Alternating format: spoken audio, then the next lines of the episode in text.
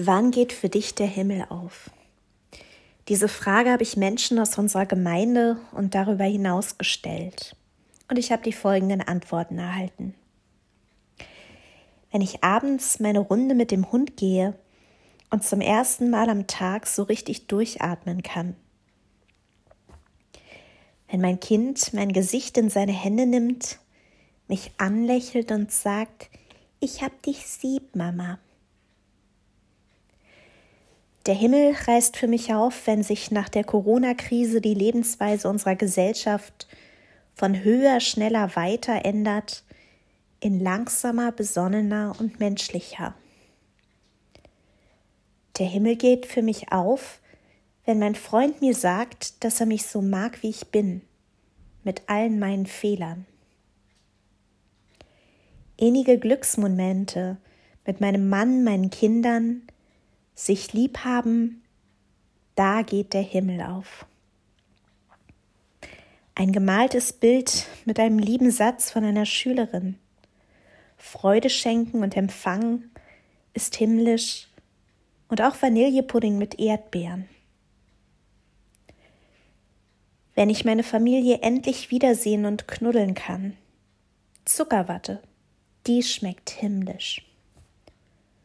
Und mein Mann beantwortete die Frage so, wenn ich nach einer langen Autofahrt zurückkomme und ihr beide dann in der Tür steht und euch freut, dann geht für mich der Himmel auf. Auch für Jesu Freundinnen und Freunde ging vor knapp 2000 Jahren der Himmel auf. Ob das nun haargenau so war, wie es im Lukasevangelium beschrieben ist, wer kann das schon sagen? Das Bild jedenfalls ist sehr schön. Jesus wird emporgehoben, als ob unsichtbare Hände ihn greifen und hochziehen würden. So wie das Eltern tun, wenn ihr Kind im Zoo die Tiere nicht so richtig sehen kann, weil die Absperrung zu hoch ist. Dann wird es hochgehoben, auf die Mauer gestellt und gut festgehalten. Es kann dann alles gut sehen und ist glücklich. Auch Jesus wird hochgehoben von Gott und seine Freundinnen und Freunde, die freuen sich für ihn.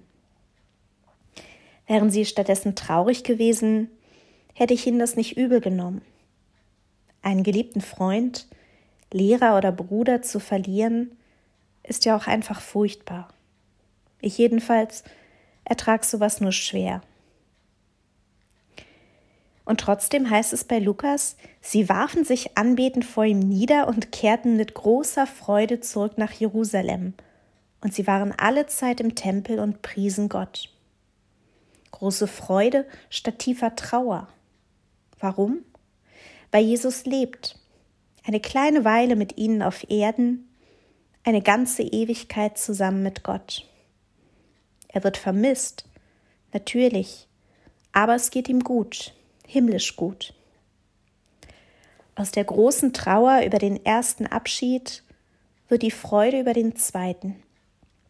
Und dieses Bild von dem sich öffnenden Himmel, der Jesus empfängt, das brennt sich bei den Freundinnen und Freunden ins Gedächtnis. Und auch uns. Denn da, wo Jesus jetzt ist, werden auch wir einmal sein. Bis dahin sind wir hier, gesegnet von ihm und ab und an öffnet sich der Himmel einen Spalt breit für uns. Ab und an scheint was durch von der Herrlichkeit Gottes, die alles umgibt. In den Menschen, die wir lieben, in den Aufgaben, für die wir brennen und in den Rätseln, die wir so tagtäglich lösen. In Gemeinschaft, Solidarität und Respekt. Da überall geht der Himmel auf. In allem, womit wir gesegnet sind. Also genieße ich es, dass der Himmel der Erde bisweilen so nahe kommt und ich ein wenig davon kosten kann. Amen.